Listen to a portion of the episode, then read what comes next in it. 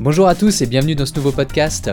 Je suis Aurélien du blog Batteur sans limites et aujourd'hui j'accueille Romain Joutard, le batteur de l'émission The Voice, qui va bien entendu nous partager son expérience sur cette émission, mais également la manière dont il a composé l'album 01 en 4 jours en studio avec Vincent Bidal, euh, son expérience avec Empire of Sound et sa tournée avec Christophe Mahé. Aussi, si tu veux, tu peux t'inscrire au partage du vendredi. Tous les vendredis, je partage à mes abonnés une sélection de découvertes qui m'ont inspiré, qui ont piqué ma curiosité ou que j'ai simplement trouvé extraordinaire. Ça peut être un batteur, une chanson, euh, un exercice ou une partition originale ou même un documentaire, du moment que c'est en lien avec la batterie et que c'est inspirant. Les lecteurs adorent, ça marche très bien, j'ai toujours des réponses à ces emails. Et pour recevoir cette sélection, tu peux aller sur batteursanslimite.com slash vendredi et t'y inscrire, c'est gratuit. Très bon podcast Salut Romain Salut Aurélien Ça va? Oui, très bien. Et toi? Yes, super. Alors j'aimerais commencer par parler de l'album 1 euh, que tu as créé avec euh, Vincent euh, Bidal. D'ailleurs, je sais pas si on dit 1, 0, 1 ou premier. Alors, c'est une bonne question. Je pense qu'on peut dire 0-1. Euh, on se posera moins la question sur le deuxième, j'imagine. On l'appellera sûrement ah, 0-2 bah ou 2. Il y, avait, il y avait une, des, une de mes questions là-dessus, c'était 0-1, donc, euh, donc 0-2 bientôt. Quoi. Il devrait y avoir une suite. Mais avant ça, euh, du coup, qu'est-ce qui vous a fait monter cette, cette formation? Vous connaissiez, vous aviez envie de créer quelque chose de similaire ou comment, comment ça s'est fait?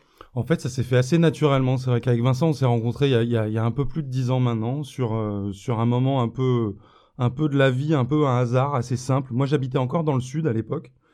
Et, euh, par euh, un heureux hasard, Vincent est, arrivé euh, dans la maison où moi j'habitais.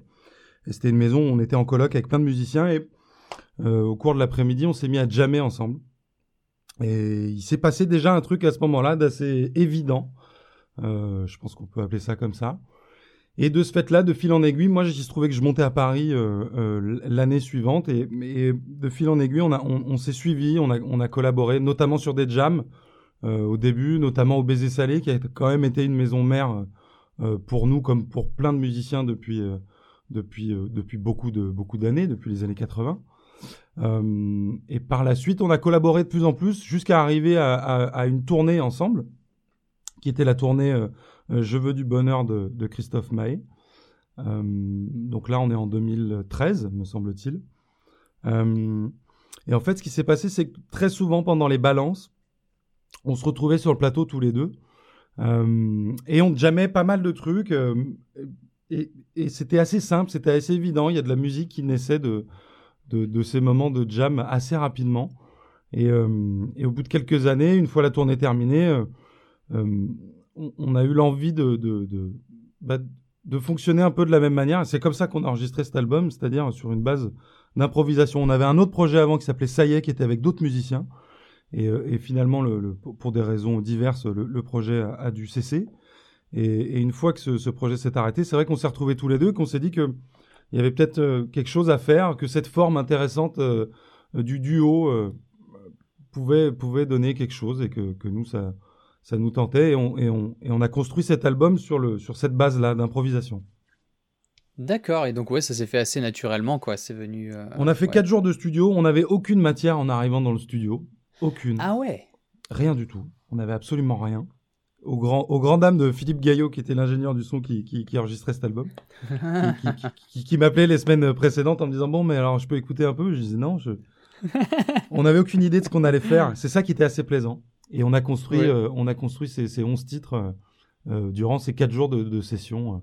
Après, on a retravaillé un petit peu avec de la, de la post-prod, mais, mais pas tant que ça finalement. Et la forme est intéressante, la forme du duo, finalement, même dans le spectre, même dans ce qu'on entend, le bas du piano, le bas du kick, ça suffit finalement à, à, à créer des chansons. Et nous, c'est ce qu'on voulait faire, il n'y a pas de prétention. C'était de faire une musique assez accessible, assez, assez ambiante et, et certainement pas prétentieuse. Ouais, ouais, ouais. C'est, c'est, euh, j'allais dire, c'est, il y a un côté musique de musicien dans le, dans le sens où c'est bourré de subtilité, mais en même temps, et qui fait que moi, par exemple, en tant que batteur, euh, j'entends plein de trucs où je suis là, waouh, c'est génial, et en même temps, je l'écoute avec ma femme qui fait pas de musique et, euh, et elle apprécie grave, et on n'est pas sur quelque chose de, de, méga intellectuel ou quoi, ça, ça, ça marche bien, quoi. Non, c'était ça l'idée, c'était de, de, de de ne pas être bavard pour rien, d'être quand même au service d'une forme. En tout cas, je pense que si on peut résumer ce projet, c'est c'est une forme de chanson donc avec des thématiques assez fortes, avec un, un, modèle et, des carrures de chansons qui sont euh, couplets-refrains finalement presque.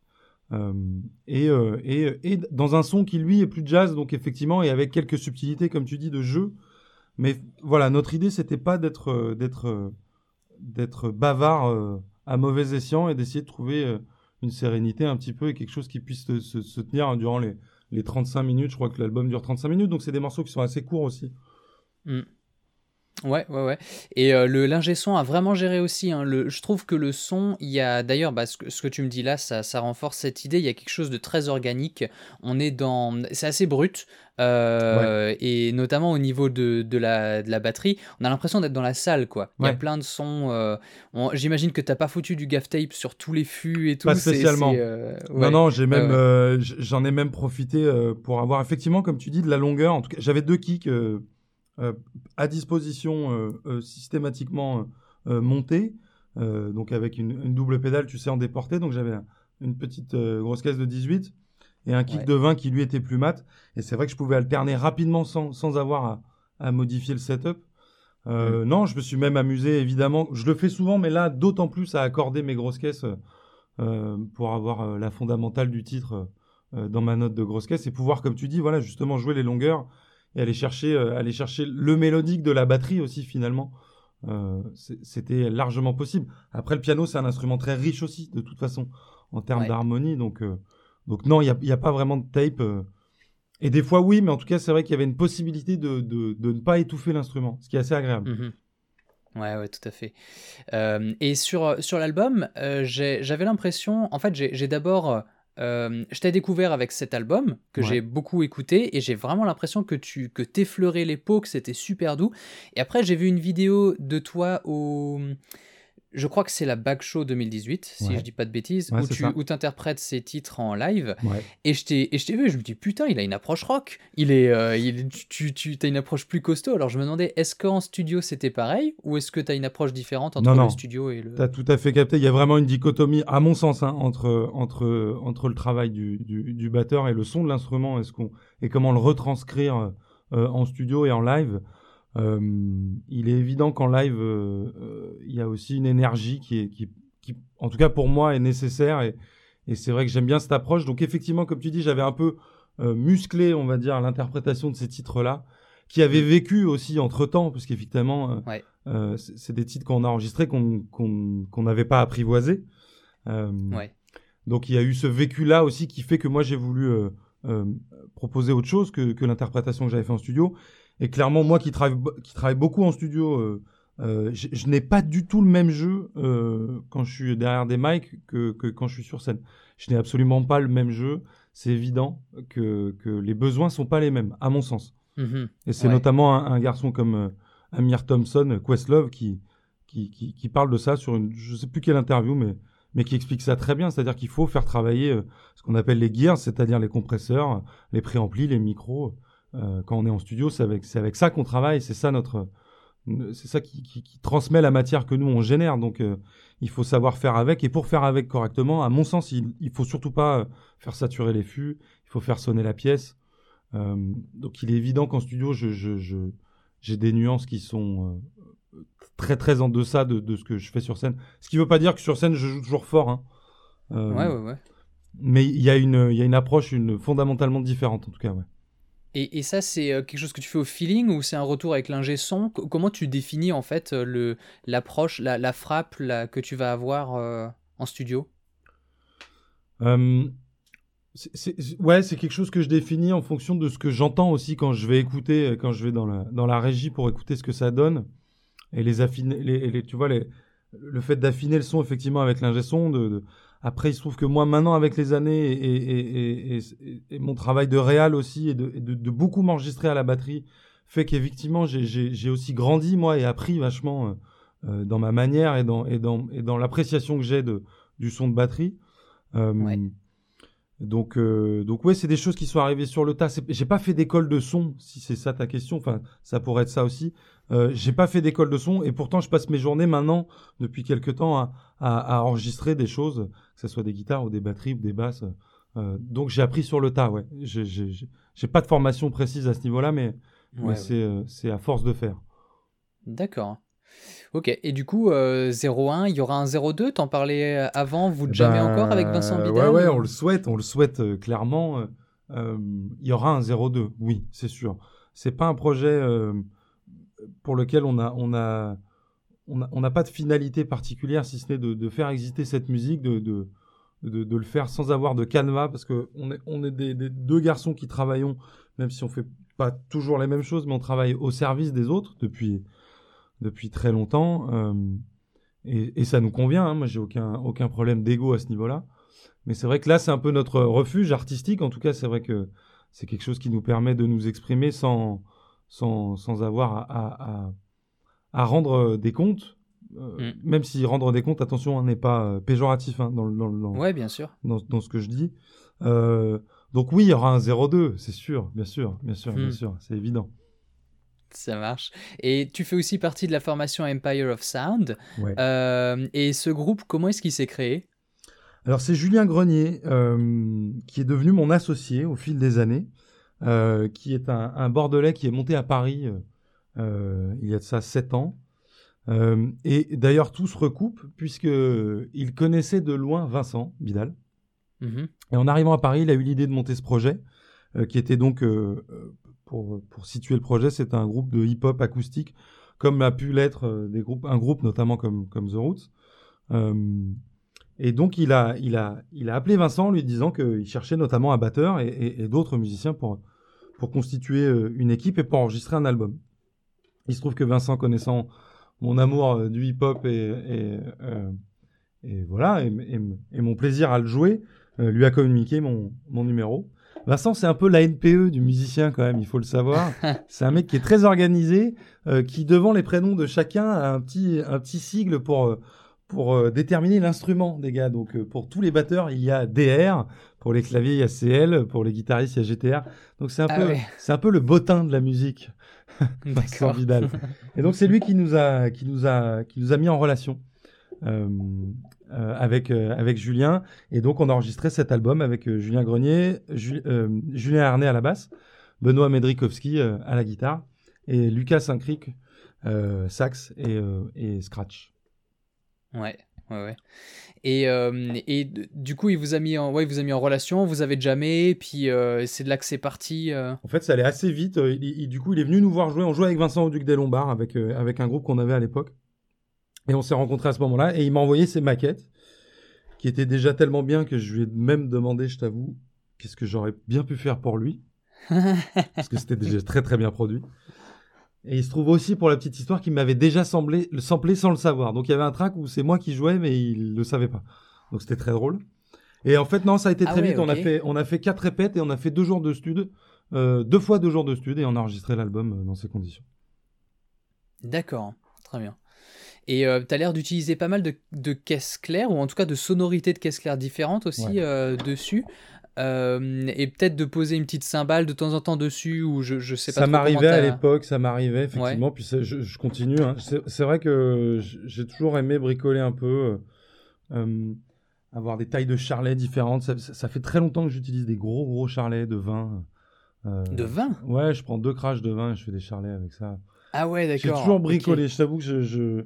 c'est pas pour autant une approche de percussionniste, euh, mais c'est vrai que c'est une approche de batteur euh, à la recherche de sonorités un peu différentes.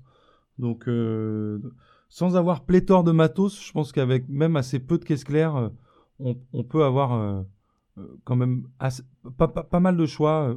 Même là, tu vois, je- sur The Voice, par exemple, j'ai- trois caisses claires pour tout jouer. Et je- je t'avoue que je m'en sors largement avec ça. Ah oui, plus- bah c'est déjà c'est pas plus mal. des tricks, mais, mais voilà, j'ai pas besoin de plus. Quoi. Ouais, De toute d'accord. façon, j'ai pas la possibilité, mais Ouais, ouais, ça ouais. serait trop. Bah, on, va en, on va en revenir juste après pour, Ouais. euh, pour The Voice. Ouais. Et, euh, et je me demandais la chanson Big Blaze, qui est au milieu Ouais. de l'album euh, de, de Empire of Sound. Ouais. Euh, moi, c'est de, de loin ma préférée. J'ai vraiment kiffé l'album, mais celle-là, quand je l'ai entendue, les premières notes, j'ai tout de suite pensé à Rage Against the Machine. Et euh, il y avait un, un côté comme ça de, dans la compo. euh, qui, où je me suis dit, waouh, il y a une espèce de mélange de hip-hop et de rock, mais Ouais. elle, elle est pas vraiment rock, mais dans, dans l'esprit. et, et comment vous l'avez composée? Alors c'est Julien, non parce que ouais ouais je me rappelle très bien. en fait Julien avait déjà tout écrit, hein. la musique était déjà euh, était déjà là. Nous on est arrivé en tant que qu'interprète et après on a réarrangé un peu pour le live. Mais euh, il se trouve que alors c'est marrant ce que tu dis parce qu'effectivement il y a un peu cette couleur là alors que c'est pas vraiment la guitare qui fait ce côté euh, ce côté un peu comment dire un peu rock. Mais Julien en fait c'est un mec qui, qui a toujours aimé se dire qu'on pouvait faire du rock sans guitare. Donc c'est quelqu'un qui aime beaucoup euh, le principe du clavinet euh, saturé et de se servir d'un clavinet, pas forcément dans un truc funky comme comme on l'a pu le connaître euh, dans, la, dans la funk des 70, mais de s'en servir dans un truc un peu plus un peu plus joufflu, un peu plus tu vois avec de la disto. Et, et je, je, lui dirai ça tout à l'heure. D'ailleurs, ça lui fera très plaisir. Mais, mais c'est un mec qui voilà qui, qui, aime beaucoup cette idée-là de pouvoir détourner les claviers et d'en faire un instrument qui, qui peut être plus rock quoi. Donc la base, je pense, la genèse de ce titre, c'est un peu ça. Et c'est vrai qu'après en live, euh, c'était un titre qui était assez, euh, assez, euh, assez épique et assez, assez joufflu, comme je dirais. Hmm. Et alors en ce moment on est confiné, mais tu tournes encore avec Empire of Sound? Il y a une tournée non, prévue Non, non, non, ça fait quelques années que qu'on tourne plus, ça fait deux ans là. Ouais. Alors, off the record, il est fort probable que qu'on que, que, fasse, alors pas forcément un album, mais mais un EP euh, serait en cours de discussion. J'avoue que je tanne pas mal Julien pour ça. Donc c'est tout frais, c'est de la breaking news, mais euh, mais euh, c'est pareil. Je pense qu'on va on va essayer de s'occuper de ça au courant de cette année. Ouais, ça serait bien. Mm Ouais, d'accord. Et tu as aussi tourné avec Christophe Mahé, tu l'as mentionné avant. Ouais, tout à fait. Et, et comment s'est faite votre, votre rencontre? Avec Christophe? Eh ouais. Alors, euh, on, se connaissait de loin en loin parce que je connaissais évidemment euh, les musiciens qui étaient sur la tournée précédente et que, que c'est un réseau qui était une, qui est une famille qui était un peu la mienne aussi. Donc, euh, on s'était déjà croisé avec Christophe. après, ça s'est fait assez simplement sur audition, en fait, tout simplement. Ouais. Jean Phi lâchait un peu la tournée et se consacrait à The Voice notamment. Donc Fanfan, hein, on parle de Jean-Philippe. Pardon, Jean-Philippe Fanfan, ouais, tout à fait. Ouais. Et donc euh, est arrivé un moment où, où Christophe a recherché un batteur pour, pour cette tournée et il a organisé des auditions. Mmh. Et euh, bah, j'ai eu la chance, euh, le plaisir et l'avantage d'avoir été sélectionné. Alors ça se tient à rien. Hein, il y a eu plein d'excellents batteurs qui, qui, qui, qui, ont officié. Et j'ai je suis loin, loin de pouvoir euh, avoir la prétention de dire que je suis euh, meilleur, mais c'est juste qu'il y avait peut-être une synchronicité à ce moment-là entre entre mon avis euh, et mon envie, pardon, de, de, le faire, qui était assez assez forte. Mm. et puis voilà, ça, ça s'est présenté quoi. D'accord. Et l'audition, il s'est passé quoi? Christophe Maé, ils t'ont envoyé deux trois morceaux que tu as dû interpréter devant eux C'était un peu la veille pour le lendemain. j'ai reçu les morceaux la veille dans l'après-midi. On avait trois titres à jouer, quoi. D'accord, donc trois titres et puis c'est parti, on voit comment ça groove ensemble. Ouais, c'est ça, exactement. Hmm. Christophe était présent évidemment. Et, euh, voilà. D'accord. Et euh, alors tu partages sur le, tu as été interviewé par Wiki Drummers et tu partages le fait que euh, Christophe Mahé il cherchait un batteur avec lequel il peut avoir une connexion. et apparemment il a une, une, affinité particulière pour le, enfin le rôle du batteur quoi. Tu, tu peux nous parler de ça? Oui, je peux te parler de ça. C'est assez simple. C'est Christophe, c'est un mec qui est assez intuitif et instinctif. C'est quelqu'un qui aime euh, euh, pouvoir euh, se défaire de ce qui est prévu. surtout dans, une, dans un canevas de tournées comme, comme les siennes, qui sont quand même des tournées un peu fleuves, où tu as en général au minimum entre 120 et 160 dates. C'est des, des, tournées qui durent quasi deux ans. Donc Christophe, c'est un artiste qui a besoin de, de de rendre son show vivant, de se surprendre lui-même et d'être certain que, que ses musiciens derrière euh, soient à l'écoute et euh, soient en capacité de, d'analyser et de comprendre là où, lui veut en venir.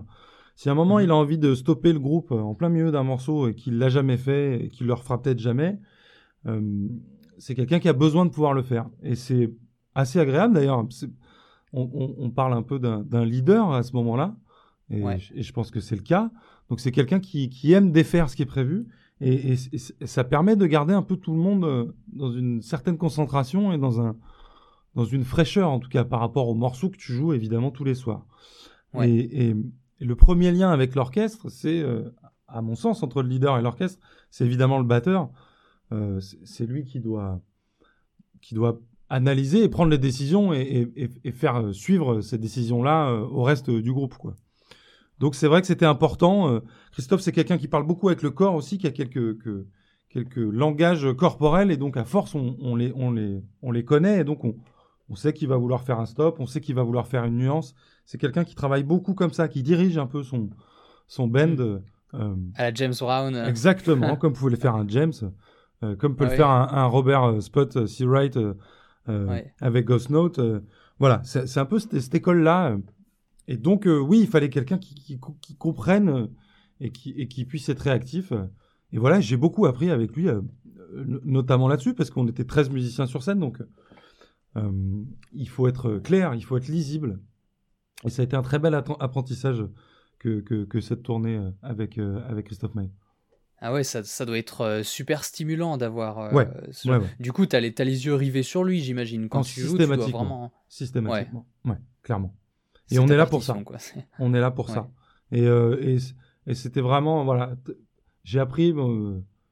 J'étais déjà sideman, hein, mais, mais ça, ça, a vraiment. ouais, j'ai appris beaucoup de toute façon, je mm. pense que de chaque expérience, il faut, il faut tirer de l'apprentissage. En tout cas, moi, c'est ce que je vise. Euh, j'ai pas du tout euh, l'impression de d'avoir euh, compris euh, quoi que ce soit sur quoi que ce soit. Donc, donc c'était une très très bonne école. Ouais. Et, euh, et, là, plus d'une centaine de dates. Euh, ces tournées, ça se passait comment? C'était France, euh, Suisse, Belgique Ouais, c'est ça. C'était toute la francophonie Ouais, tout à fait.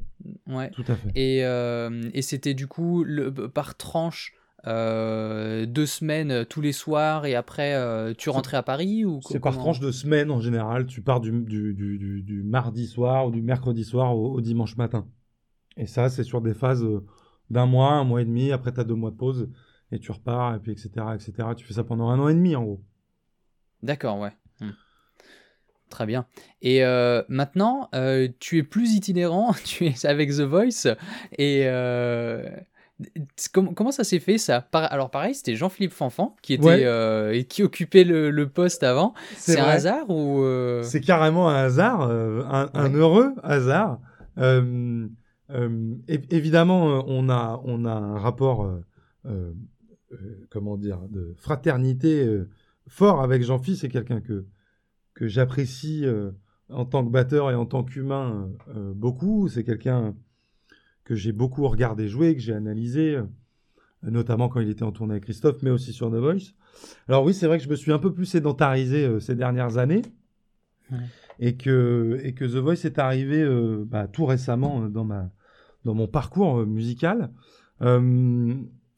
une fois de plus, c'est Jean-Phi qui, avait besoin aussi de, faire d'autres choses. Ça fait quand même très très longtemps qu'il fait ça. Il a fait la Nouvelle Star avant, donc on était quasiment à, 16 ans cumulés de, ce, travail-là qu'il a, à mon sens, qu'il a magnifié et qu'il a, incarné euh, même auprès du grand public. Je pense que beaucoup de gens, euh, sans, forcément, pouvoir le nommer, connaissent le visage de, Jean-Phi. Euh, c'est quelqu'un qui a, incarné ce poste-là d'une très belle manière. Et euh, écoute, oui, euh, Olivier Schultes, le directeur musical, a, du coup euh, ouvert un peu ses, oreilles et mené l'enquête pour trouver un batteur qui pouvait remplacer Jean-Phi, qui est son ami de longue date aussi. et il m'a contacté suite à un, travail d'enquête, si je peux dire ça comme ça. En tout cas, il a posé la question à plusieurs personnes de son entourage. Euh, et, il a fonctionné de manière assez cartésienne. C'est euh, de, ce qu'il m'a dit, en tout cas, c'est mon nom qui est sorti le plus souvent. Donc. Euh, D'accord. Voilà. du coup, il m'a appelé. et on s'est rencontrés musicalement sur la fête de la musique, c'est-à-dire quelques mois avant les, répétitions de The Voice, que Jean-Philippe ne pouvait pas faire aussi. Et c'était une sorte de d'audition et de rencontre, de méthode de travail, de voir si moi j'assurais aussi, évidemment si euh, la lecture c'était ok, euh, si le son, si, euh, si tous les voilà tous les désiderata que peut avoir Olivier et qui sont qui sont multiples parce qu'il faut être très très polyvalent étaient au rendez-vous et il se trouve que ça s'est très bien passé donc quelques semaines après il m'a proposé le poste de The Voice et après réflexion et Et, euh, après en avoir parlé à mon associé, euh, bah, j'ai accepté euh, ce, cette lourde tâche que de passer après Jean-Phi. Ah ouais, c'est un, un, gros gig, ouais. c'est ouais. excellent. Et, et, comment ça se passe Là, tu parlais de lecture notamment. Tu sais le jour même ce que tu vas jouer quand ce sera enregistré ou comment? Alors nous, on répète tous les morceaux en amont. On a un mois de répétition où on monte tous les titres qui seront joués pendant la première partie de l'émission, c'est-à-dire les blinds, tu sais, les moments où les coachs se retournent ou ne se retournent pas. Mhm. Donc là, il y a environ 140 morceaux. Euh, t'as dit 140 Ouais. Ouais, entre 130 et 140 morceaux. En tout, dans la saison, il y a, y a, un peu plus de 200 titres à jouer. Ok. Donc c'est assez colossal. Et ça, vous travaillez pendant un mois, quoi. On travaille les 130 premiers morceaux pendant un, peu moins d'un mois, c'est genre 20, euh, 20 jours à raison mmh. de, de 13 titres par jour en moyenne, ce qui est assez colossal. Ah ouais, 13 titres par jour, là tu passes moins d'une heure par titre. Euh, ouais, clairement. Euh, après, il y, y, a des journées où on, voit ce qu'on appelle les salves, donc on voit une quarantaine, cinquantaine de titres dans la journée, on révise un peu. Ensuite, on a mmh. les premières rencontres avec les candidats, enfin tout ça est très très bien huilé, évidemment. Et ensuite, on arrive au plateau, mais euh, on a de nouveau des répétitions, mais c'est vrai que si t'es pas lecteur, c'est absolument impossible. Euh, c'est absolument pas envisageable. Il faut être lecteur, il faut être capable de jouer euh, des styles euh, très différents, et il faut être capable d'exécuter ça, en tout cas de monter le morceau très rapidement. Donc d'avoir le bon son, d'avoir le bon langage, et, et de d'avoir une faculté d'assimilation et d'annoter ses partitions le mieux possible. Et ça, je t'avoue que Jean-Philippe m'a pas mal briefé là-dessus. Mhm. Donc d'avoir des codes couleurs, d'avoir des choses très lisibles et pouvoir avoir une lecture rapide avant de jouer le titre euh, qui te permette de, de, te resituer parce qu'effectivement au bout d'un mois tu ne sais plus quel titre c'est euh, oui oui normal. Tu as le clic qui part euh, s'il y a une séquence où toi tu donnes un décompte à 4 tu te rappelles toujours pas ce que c'est le morceau hein, donc tu lis le titre tu sais pas. Donc c'est assez stressant. Je t'avoue que c'est pareil hein. là ça a été l'école de l'humilité pour moi cette année de, de, de, de rencontre avec ce projet et avec avec voilà avec ce qu'il y a à y faire. Mais après, la chance que, la chance que j'ai eue, c'est d'être entouré d'aussi bons musiciens et de, de, de, voilà, de cette équipe qui, qui, elle, connaît très bien son travail au sein de ce programme-là et, qui est mm. redoutable. Donc. Euh, les, les, autres sont. C'est les mêmes musiciens depuis longtemps ou ça change Ça change un peu, mais c'est des, des, des, gens qui, qui, qui, étaient quand même un peu plus aguerris que moi à ce genre de programme. Donc moi, j'étais un peu le, le, rookie, euh, un peu le, drafté euh, de, de l'année. même si j'avais déjà fait quelques émissions, mais mais pas de cette ampleur-là. On peut, on peut considérer que voilà, c'est quand même euh, la plus celle qui demande le plus d'exigence, euh, euh, mm. clairement. Et du coup, tu as un iPad de côté avec les partitions pour chaque titre On est au papier. Au papier? Ouais. Tu t'arrives à voir? Parce que des fois, c'est super sombre et ça. non, ça va, on a des petites éclaireuses au-dessus et surtout, on peut, on peut annoter rapidement. Alors, c'est vrai que sur d'autres émissions, on avait des, des systèmes d'iPad en réseau euh, et ça fonctionne très bien aussi. Hein. Euh, là, c'est vrai qu'on est au papier. Bon, écoute, euh, ça, me convient aussi. Ouais, ouais, bah l'important c'est que ça, c'est qu'avant le 4, tu saches où taille, quoi. Ouais, c'est mieux. D'accord, ça, ça doit être un sacré challenge, ça. C'est euh... comment ah, développé cette polyvalence je, suis un garçon assez curieux. J'ai pas la prétention de maîtriser des styles, mais après c'est vrai que j'aime bien, j'aime bien m'amuser à les toucher du doigt, c'est quelque chose qui, qui, qui m'amuse pas mal. Euh, je suis assez curieux musicalement. Donc, euh, mhm. Et puis les jams, euh, ça, ça forme aussi, hein, je reviens à ça, mais, mais moi je, je, viens quand même de cette école-là. D'aucuns diront que c'est un peu à l'ancienne, j'en sais rien, mais, mais je, je, viens de ça quand même, je viens de ça. Et donc tu peux être amené avec des, des, des, gens qui viennent d'horizons géographiques et musicaux différents. Et, et c'est toujours une école aussi que ou de jouer. C'est pas forcément des jams où tu joues d'ailleurs, mais de jouer ou d'écouter quoi. Mmh, ouais, ouais. Il y a, tu, tu, vois le bouquin de Tommy Igo, Groove, euh, je crois que c'est Groove Essentials ou quelque chose comme ça. Tu, tu vois Je situe à peu près, mais j'ai pas lu. Ouais. Ouais, ouais. Bah, il est, euh, enfin, c'est un, un, super bouquin où euh, il présente euh, en gros le, le, la base de chaque style. Tu vas avoir 3-4 pages par style et il te fait genre 50 styles. C'est génial pour développer des idées, s'ouvrir l'esprit. Donc tu vas, tu travailles pas en profondeur, tu vas pas connaître un truc par cœur, mais tu t'ouvres l'esprit à un million de choses. Et, et c'est un sacré challenge hein, quand tu commences à travailler des rythmes africains, des trucs que tu n'as jamais entendus et tout. C'est ouais, c'est un sacré challenge. Je pense que la curiosité, elle est importante dans, dans nos démarches de musiciens. Euh, euh, batteur, ça veut pas dire que t'es pas musicien, quoi. Ça veut pas dire que voilà. je pense que c'est important d'être curieux. Euh, après, on a plus ou moins des sensibilités, évidemment, avec avec certains styles, certains grooves. Mm. mais c'est bien de, même de survoler, quoi, de survoler, de, s'y intéresser en tout cas. Ouais, tu plantes une graine, t'ouvres une porte, il y a quelque chose qui se passe quoi quand tu découvres un nouveau style. C'est ça. De mm. créer une, une, une, comme je dis souvent, une, une boîte à outils, quoi. Tu vois, d'avoir d'avoir les outils en cas de besoin. Moi, c'est mm. quelque chose que j'ai fait depuis des années. J'ai toujours fait des choses très différentes, euh, que ce soit du théâtre, de l'accompagnement de, de, de, de, danse, euh, de la musique à l'image, de la réal, de la compo. Voilà, c'est peu importe euh, dans, quel, dans quel cadre on, on, on travaille la musique, il y a toujours quelque chose à en tirer, qui sera positif, même derrière son instrument. Ouais. ouais, ouais. Et, et, les émissions The Voice, c'est en direct ou c'est rediffusé? Les deux dernières sont en direct. Euh, deux dernières qu'on n'a pas tournées du coup, hein, par cause de, confinement. Et sinon, c'est enregistré. Il y, a deux phases d'enregistrement au cours de l'année. Euh, mais euh, en ce qui nous concerne, ça ne change absolument rien puisque c'est enregistré comme on dit dans les, dans les conditions du direct. Donc il n'y a aucune possibilité de refaire une, une, une track si s'il y a une erreur de notre côté. Donc Olivier Schultes, le directeur musical, avait été très clair euh, lors de, de, mes premiers jours de répétition, m'a dit voilà, toute erreur euh, du groupe est proscrite, quoi. Donc euh, voilà, ça, te met, ça te met carrément. Ouais, failure is not an option, quoi. Non.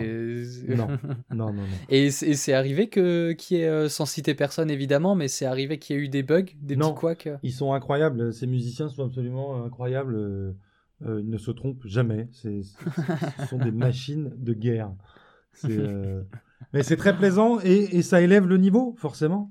Ah euh, ouais, c'est doit être une école de malade. C'est pour ça hein, que je, me considère chanceux, quoi. Pas que je suis, je suis le genre de mec à faire des pains, hein, mais, euh, euh, mm.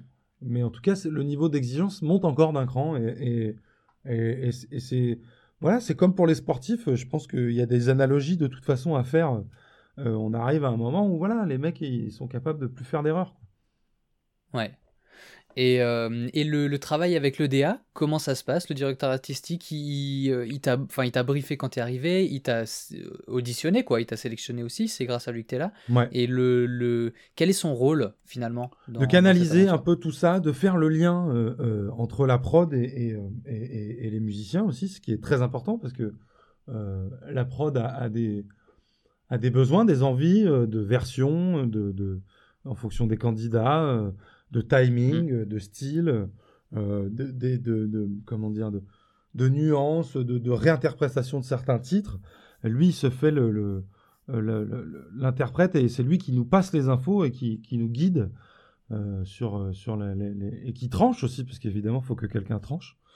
Donc lui, il est là pour trancher, quoi, et pour décider euh, de, de, ce qui se passe. Et, et il intervient euh, à tous les niveaux, que ce soit pour le batteur, pour le bassiste, pour, les guitaristes, les claviers, les séquences. Voilà, c'est quelqu'un qui a la, la capacité de, de, euh, de, de, connaître tous les corps de métier, de pouvoir, euh, de pouvoir analyser et, et exprimer son envie.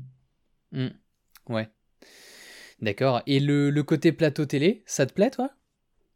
Oui, euh, bah, ça me déplaît pas en tout cas. Euh, il y, y, a une ambiance euh, évidemment, j'ai fait plein de plateaux euh, en tant qu'invité, en faisant des, des, promos, des machins, des trucs où, où tu te pointes, mais de manière un peu plus, un peu plus courte et de, de en passage.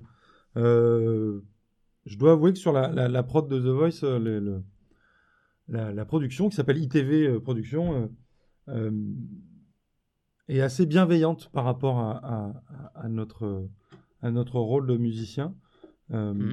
Et, et, toutes les personnes en charge de, de de faire tourner ce programme, et Dieu sait qu'ils sont nombreux, et les décideurs aussi des prods, je pense à Mathieu Grelier, je pense à, à Pascal Guy, sont des gens euh, euh, qui sont tout à fait conscients de, de, de, de l'importance que, que, la musique a dans ce programme, et, euh, mm. et qui sont tout à fait amateurs de musique et, et, et très acerbes dans leur analyse aussi. Euh, donc on est complètement considéré, complètement traité de, de, manière très agréable. Donc donc, euh, donc je ne peux pas dire que ça soit déplaisant. Absolument pas. yes. Et euh, tu fais aussi de la composition pour de l'image, euh, des musiques pour des téléfilms, notamment pour euh, France 2 et M6. Et c'est quelque chose que tu as toujours fait en parallèle de la batterie Ou comment tu as développé cette, cette, ce côté de ta, de ta carrière? Alors, ouais, c'est vrai que c'est arrivé assez tôt. J'ai toujours j'ai toujours aimé me dire que, que, je ne serais pas euh, un musicien forcément monotache et forcément un, comment dire, un instrumentiste euh, comme peuvent l'être les, guitares héros, euh, donc voilà, un batteur héros. ouais. je, me suis toujours plu à, pouvoir, à pouvoir me permettre de faire des choses différentes et avoir un emploi du temps artistique qui soit occupé par des tâches qui ne soient pas forcément redondantes. Mmh donc c'est vrai que la composition, la réalisation, le fait d'accompagner euh, de la musique de scène, le fait d'écrire de la musique sont des choses qui sont arrivées quand même assez rapidement dans mon parcours. Je pense que la musique à l'image, je pense que j'ai commencé autour de 24-25 ans. Donc il y a, y a, même peut-être un peu plus tôt, mais non, 24-25 ans, ça doit être ça. Et D'accord. après, tout, tout, est lié, en fait, c'est des rencontres que tu fais, c'est toujours pareil, c'est des cercles, des, cercles vertueux, des gens avec qui euh, tu as des affinités artistiques et des rencontres qui font que voilà, j'ai fait du théâtre, de, l'image, de la réal, de la compo.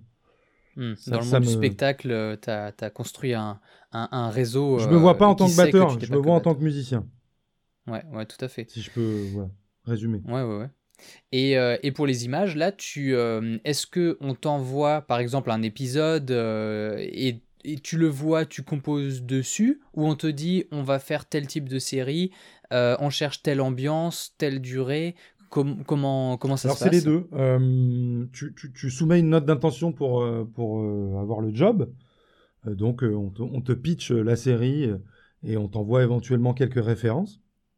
Et toi tu proposes quelques thématiques qui seraient un genre de, de, de, canevas de ce que pourrait être la couleur musicale que toi tu penses pouvoir amener à cette série. Mhm. Et si effectivement ce, ce, ce, ce, canevas plaît à la production, Ensuite, le principe, c'est souvent que tu composes en amont avant d'avoir des images. Donc, euh, quand tu composes à l'image, tu composes souvent euh, suivant les émotions. Donc, ça va être euh, ou, suivant les émotions ou les lieux, ou souvent les personnages aussi. Tu vas développer des thématiques. On parle vraiment de thématiques là. Donc, c'est des compositions de mood.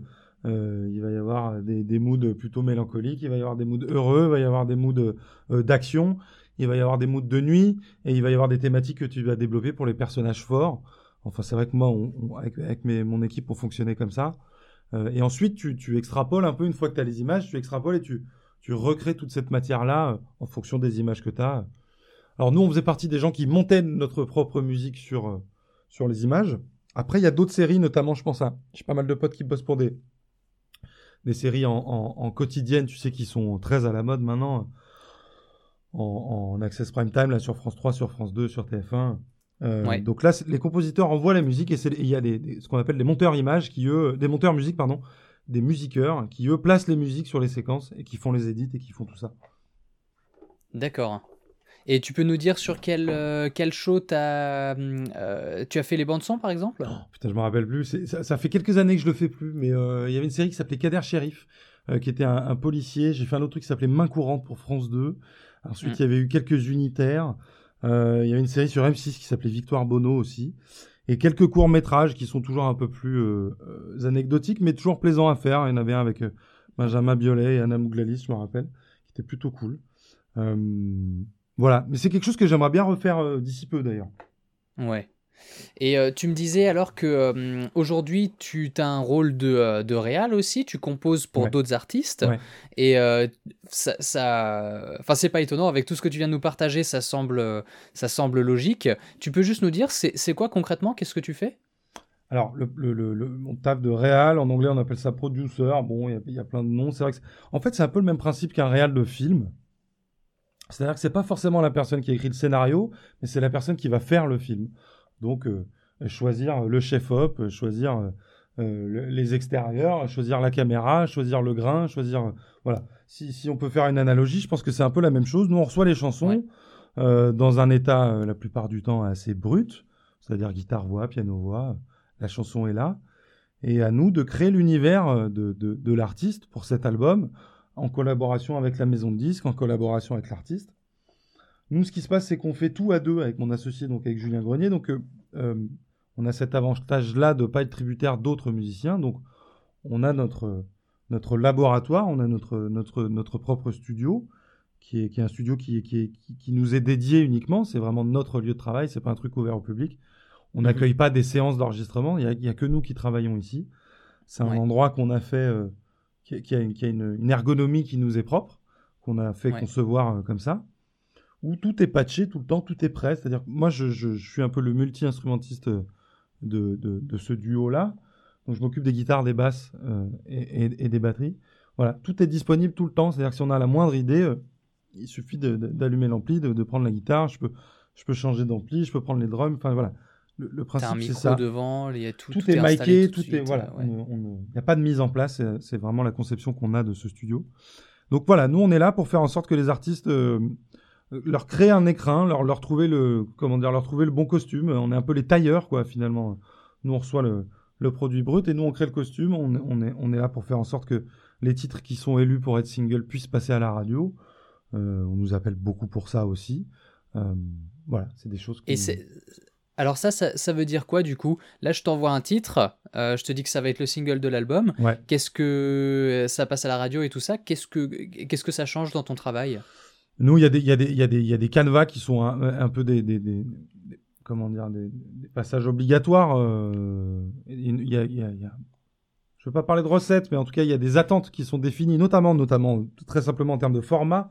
C'est-à-dire qu'évidemment, si tu as un morceau de 6 minutes et que tu me dis c'est le single, moi, mon travail, ça va être d'arriver à, sans dénaturer le titre, à, trouver une version qui ne dépasse pas les 3 minutes. Euh, donc, ça va être des choix d'édit, ça va être des choix euh, de, de, de prod, euh, c'est-à-dire d'avoir une, une production du titre qui soit, euh, qui soit en adéquation avec les radios, avec ce qui passe en ce moment à la radio, être capable d'être analytique et de comprendre quels sont, quel est le son de la radio en ce moment et de faire en sorte que bah, quand ton titre y passe, tu, tu sois pas ridicule. Euh, souvent, on produit un peu plus, c'est-à-dire on, on, élabore un tout petit peu plus, on grossit un peu pour, le, pour, le, pour, les, pour les formats radio.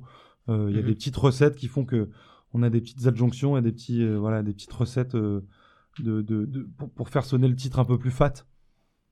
Ouais. Et d'un point de vue de la batterie, tu, est-ce qu'il y a quelque chose peut-être que tu pourrais partager, un petit conseil euh, pour les batteurs qui... Euh, Alors, depuis quelques années, on peut pas dire qu'il y ait beaucoup de batteurs qui passent à la radio. c'est pas flagrant. euh, on est quand même globalement sur beaucoup, beaucoup, beaucoup de prog.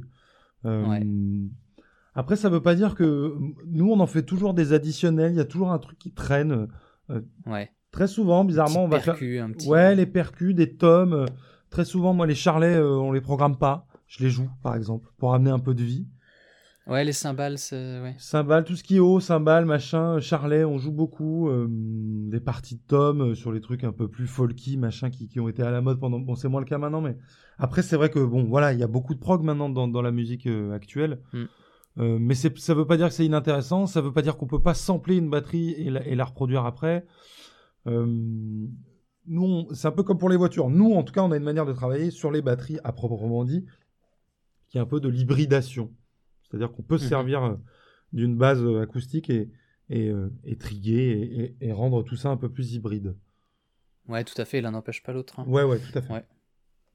Et alors d'ailleurs là tu, tu, parles de Trig. avant au téléphone on a parlé rapidement de ton setup sur The Voice et tu disais que tu avais trois caisses claires mais tu joues mais t'as pas de il me semble que tu n'as pas de trigger. Il y a... Si carrément. Trop... Si si j'ai des triggers aussi. C'est un magasin de musique, hein, mon kit sur The Voice. Hein, c'est pas compliqué. c'est la baguetterie. euh, si, si, j'ai des tricks sur euh, mon kick. J'ai un deuxième kick euh, électro. Et euh, j'ai un trick sur ma snare 2. Et ensuite, je peux déclencher effectivement aussi des snares de prod. j'ai un, un, bar trig et un pad en plus qui me servent à envoyer aussi des snares en plus. quoi. Donc, donc j'ai une palette qui est quand même assez large. Euh, et, qui, et qui rejoint ce que je te disais, qui, qui est vraiment de l'ordre de l'hybridation. quoi. Mhm. J'ai aucun bah, problème à ça. J'ai pas de frustration en fait, je t'avoue. Euh, ouais, bah, enfin, euh, heureusement. Et de toute façon, quand on te demande de jouer une centaine de morceaux dans euh, tout plein de styles différents, ça. tu tu peux pas te retrouver avec euh, je pouvais pas arriver avec un 22 12 16 et une snare et deux, deux cymbales. Enfin je veux dire, ouais. Tu peux le faire hein, mais tu seras moins au service de de, de, de, de, des chansons que tu as à jouer en fait. Et je pense qu'on est là pour ça. Moi je suis pas là pour moi me mettre en avant. Je suis là pour euh, faire en sorte que les candidats soient le plus à l'aise possible que ça sonne le mieux possible à l'image à, à la télé et que le rendu soit le meilleur et, le, et, et, tout ça dans un laps de temps le plus limité possible.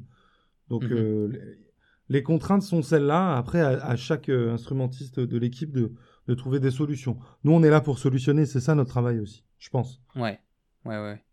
Et euh, là, avec un kit aussi énorme, et autant pour les répètes que euh, quand tu joues, euh, est-ce que, le, est que ton kit bouge ou les répètes se font finalement sur le plateau? Je sais pas si c'est un plateau qui change pour d'autres émissions après ou? Euh, le kit bouge deux fois, enfin une fois en fait. Le kit est installé pendant les, la première session de répète qui, qui, se fait dans un studio de répétition en banlieue parisienne pendant un mois là à la rentrée. Ouais. Et ensuite il est installé sur le plateau à la Seine-Saint-Denis, à la plaine Saint-Denis, pardon. Et, et là il bouge plus. Enfin, il bouge plus. Si, il est démonté parce qu'il tourne les The Voice Kids aussi, mais, et, euh, mais en tout cas, voilà. Le, Après, le kit reste sur place. Et effectivement, heureusement, j'ai, j'ai mon backliner qui, qui s'occupe de tout ça de, de, main de maître. Ouais, ouais, t'as un drum tech qui te. Ouais, clairement. Ouais. Ok. Et c'est quoi son rôle? Il, euh, il, bouge tout, il accorde, il s'assure que tout soit ok Que tout soit ok, qu'il n'y ait aucune, euh, aucune panne, puisque comme je te disais, on n'est pas en capacité de refaire les choses. Donc, donc être certain que le kit est absolument euh, euh, le plus euh, disponible à 100% tous les jours. Mhm. Effectivement, il le bichonne, qu'il soit aussi fonctionnel, qu'il soit beau à l'image, que ça brille, parce que ça compte aussi, effectivement. Donc il a aussi cet aspect-là, que les accords soient les bons, que les pots soient disponibles si j'en ai besoin au moment voulu, que chaque fois que j'ai besoin d'un truc, lui, il est du, voilà, il est d'une disponibilité. Il est là tout au long des répétitions il est là toute la journée avec nous. Si on doit affiner parce que finalement j'ai besoin de tel truc à tel endroit et qu'en fait on de, construire aussi le kit ensemble euh, au courant de la saison, d'affiner les choix de peau, euh, voilà, c'est des choses.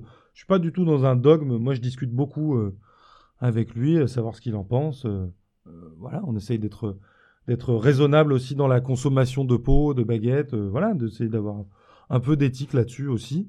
ouais et de faire en sorte que les, choses soient le plus durables possible, parce que euh, l'environnement, ça passe aussi euh, bah, par, par, nos consommations, même pour c'est con, mais même pour, euh, voilà, même, pour nos instruments. Nous, on est des gros consommateurs, parce qu'on joue 8 heures par jour, donc effectivement, mes, mes, pots, elles durent pas deux mois. Après, on essaie de faire en sorte de trouver des modèles qui puissent tenir, voilà, qui tiennent pas trois jours non plus, quoi. D'essayer d'être un peu mhm. responsable là-dessus, quoi. Et c'est quoi ton kit? Tu joues sur, sur une Yamaha? Yamaha, Maple Custom.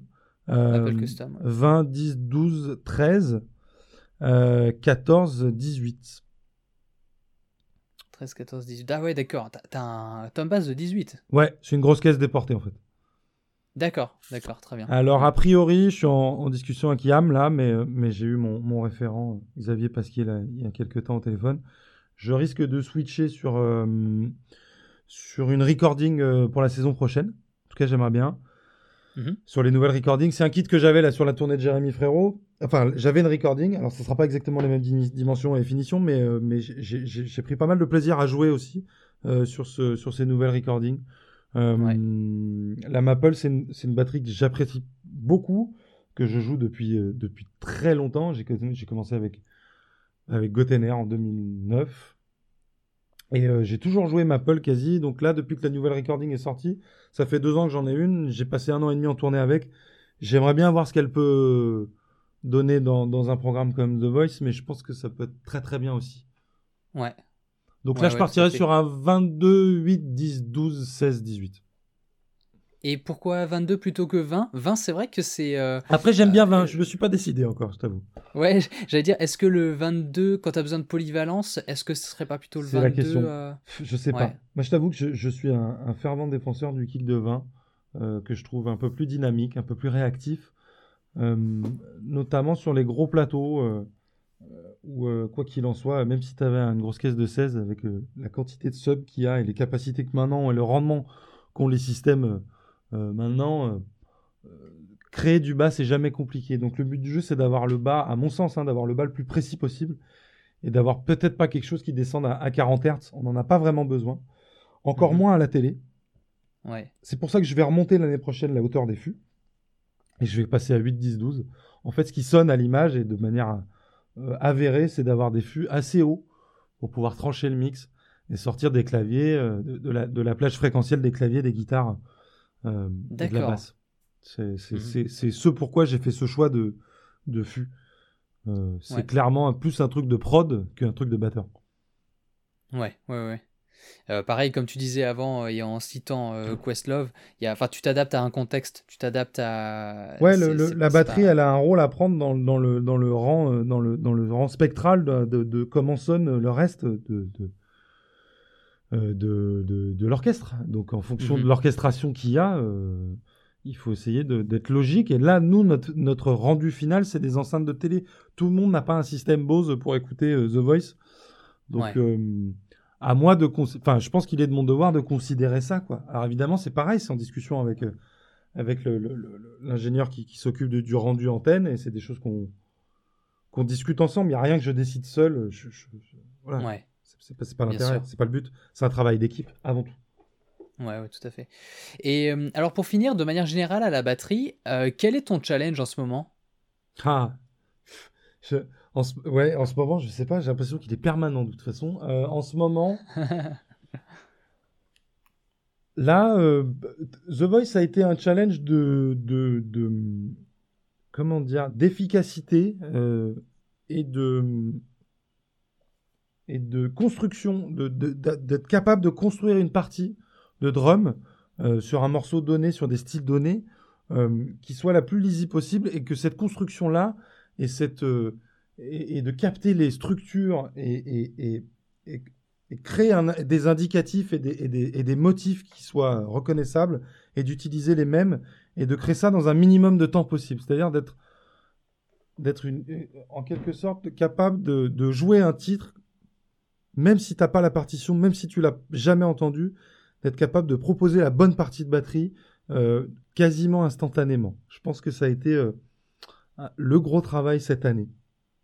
En Ouais. ce qui me concerne, après quoi qu'il en soit, le challenge derrière la drum, je pense que moi c'est le même depuis des années euh, et ça sera sûrement le même pendant des années.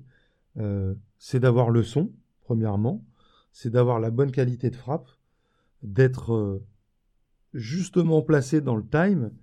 Euh, s'il faut jouer dessus, faut jouer dessus. S'il faut jouer derrière, faut jouer derrière. S'il faut pousser un peu, faut pousser un peu.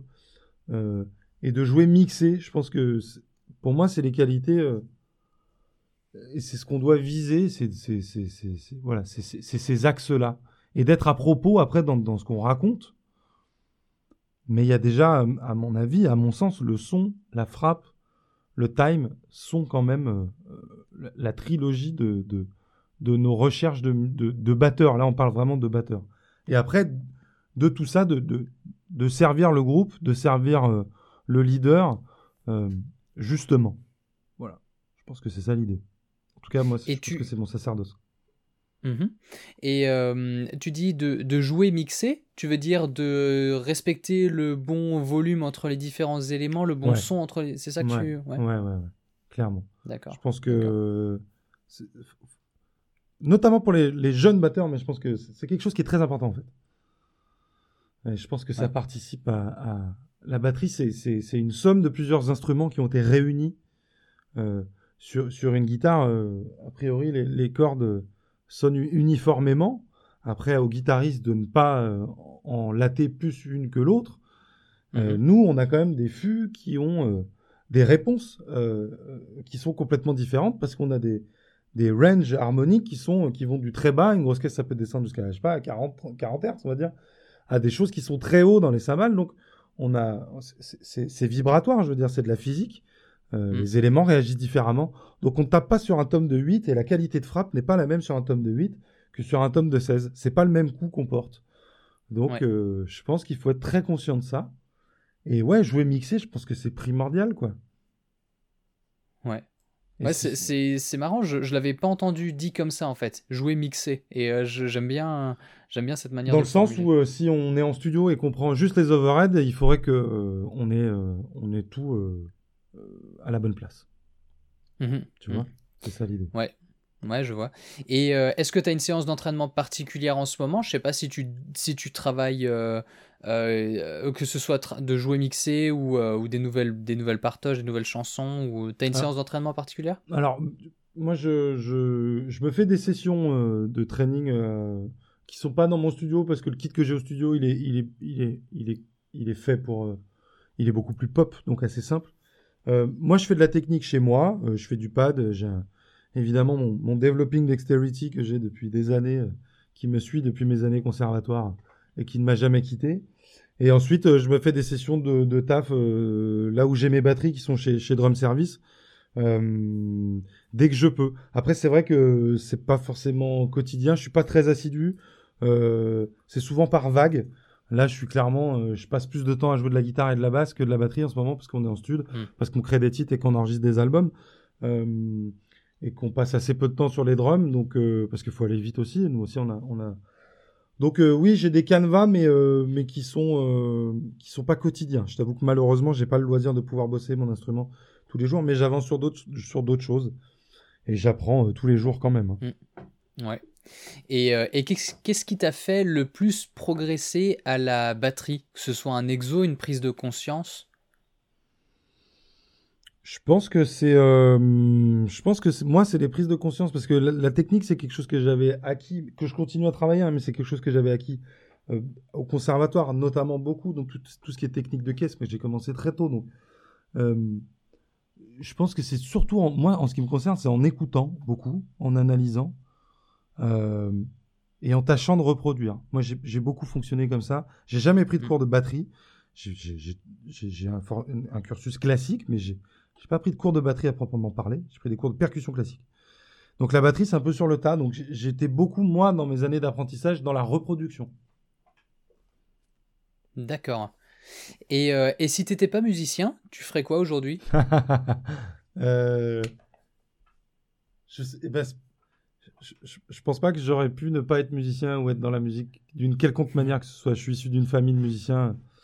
Et alors si, euh, je pense que je serais, euh, je serais éventuellement euh, dans les métiers de bouche. Je pense que j'aurais un restaurant. D'accord. Ouais. un restaurant ou une cave à vin ou une cave à manger. Enfin, en tout cas, quelque chose qui a un rapport avec, avec les métiers de bouche. C'est quelque chose que j'apprécie beaucoup. C'est pas exclu que je le fasse pas dans ma vie. Euh, ah ouais. Ouais. clairement. Et je fais beaucoup d'analogies, même quand on travaille avec mon associé, mais on fait beaucoup d'analogies à la cuisine. pour moi, la ah réalisation, notamment, et la création artistique en studio, s'apparente à de la cuisine. Hein. C'est des ingrédients, c'est des recettes, c'est des temps de cuisson. C'est voilà, c'est pareil. Donc je pense que euh, j'aurais un petit bouclard où on mangerait bien et on, et on boirait du bon pinard. Ouais, d'accord. Et, euh, et, quel est ton dernier coup de cœur? Un album, un film, un livre euh... Alors, j'ai lu un livre de Jean-Pierre Dubois qui s'appelle Tout le monde n'habite pas le monde de la même façon, que j'ai rapidement dévoré, que j'ai beaucoup apprécié. Euh, euh, en Scud, il y a un mec que j'aime beaucoup. Alors attends, je retrouve son nom. Euh, en tout cas, c'est qu'un titre. Euh, l'album pas n'est pas sorti. Le titre s'appelle s'appelle Hélène. mais évidemment, quand tu tapes Hélène dans Spotify, tu tombes sur beaucoup de choses qui ne sont pas les bonnes, pour ne pas les citer. Mais sinon, il y a un mec que j'aime beaucoup aussi en ce moment qui s'appelle Steve Lacey. Ok. Donc j'écoute pas mal ça. Euh, comment t'écris Lacey? Steve L-A-C-Y. C-Y, ouais. Euh, et en film, écoute, j'ai eu moins le temps, je t'avoue, de mater des films dernièrement. Euh, mais je, suis un bon client du Bureau des légendes. J'ai pas attaqué encore la nouvelle version, puisque le confinement pour moi n'est pas synonyme de, de, session Netflix malheureusement, et ou non même très très heureusement. Euh, donc je mm. bosse, je bosse encore plus que d'hab parce qu'en ce moment on a beaucoup de taf au studio. Donc euh, d'accord. donc je termine euh, tranquillement Breaking Bad pour tout te dire, mais donc c'est ouais. rien de très neuf. Ouais, ouais. Ça marche très bien. Bah écoute, merci beaucoup pour ce partage. Et pour finir, où est-ce que c'est quoi le meilleur endroit pour suivre ton actualité? C'est mes réseaux. Instagram. Ouais, Instagram, Facebook, ils sont linkés de toute façon, donc c'est vraiment le plus simple. J'essaye de, de, de, poster et d'être d'être didactif le plus possible. Je, je, je, bon, j'ai toujours du mal à mettre un peu mes trucs en avant, mais j'ai mis pas mal de drum cam euh, de, de, de ce qui s'est passé sur The Voice au cours de la saison euh, sur mes réseaux, mhm. donc ils sont disponibles. J'ai eu d'assez bons retours là-dessus, donc je pense que c'est quelque chose que je vais continuer à faire euh, parce que c'est vrai que c'est une vision qu'on a peu. Et c'est Nate, euh, c'est Nate Morton, le, batteur de The Voice US, qui fait ça depuis longtemps et qui le fait très bien. Donc, j'ai rien inventé, mais je me suis inspiré de, de ce qu'il a fait lui. Ouais. donc, le plus simple, c'est mes réseaux. Voilà. Très bien, ça marche. Et euh, ouais, c'est clair que c'est top le, le fait euh, déjà des, des euh, une drum cam sur un concert, un, concert standard sur scène, c'est déjà stylé parce que tu as un point de vue qui est de derrière la batterie qui est vraiment intéressant. Et quand tu as un plateau comme The Voice qui est, bah, on, on le voit pas quoi, on n'est pas dans le public. C'est du coup c'est ouais, vrai que c'est assez extraordinaire. Moi c'est, je, je, suis friand de ce genre de, de choses. ouais, ouais. Donc non non, je vais continuer ça. Ah bah ouais, continue. Est-ce que tu veux ajouter quelque chose? Non, euh, à part te remercier de, de, l'intérêt porté et que j'espère que, que, voilà, que ma petite vision euh, de, de, de, ce, de, ce, de cet art et de ce métier euh, voilà, puisse, puisse aiguiller peut-être les plus jeunes. Ouais, bah ouais, carrément. C'était super. Merci beaucoup. Merci à toi, Aurélien. À très bientôt. À, très, à très bientôt. Ciao. Merci d'avoir écouté ce podcast, j'espère que ça t'a plu. Tu trouveras toutes les références que l'on a citées euh, dans l'article sur le blog batteursanslimite.com. Et aussi, je t'invite à t'inscrire au partage du vendredi. Tous les vendredis, je partage à mes abonnés une sélection de découvertes qui m'ont inspiré, qui ont piqué ma curiosité ou que j'ai simplement trouvé extraordinaire. Ça peut être un batteur, une chanson, un exercice ou une partition originale, ou même un documentaire, euh, du moment que c'est en lien avec la batterie et que c'est inspirant. Pour recevoir cette sélection, tu peux aller sur batteursanslimite.com slash vendredi et t'inscrire, c'est gratuit. A très bientôt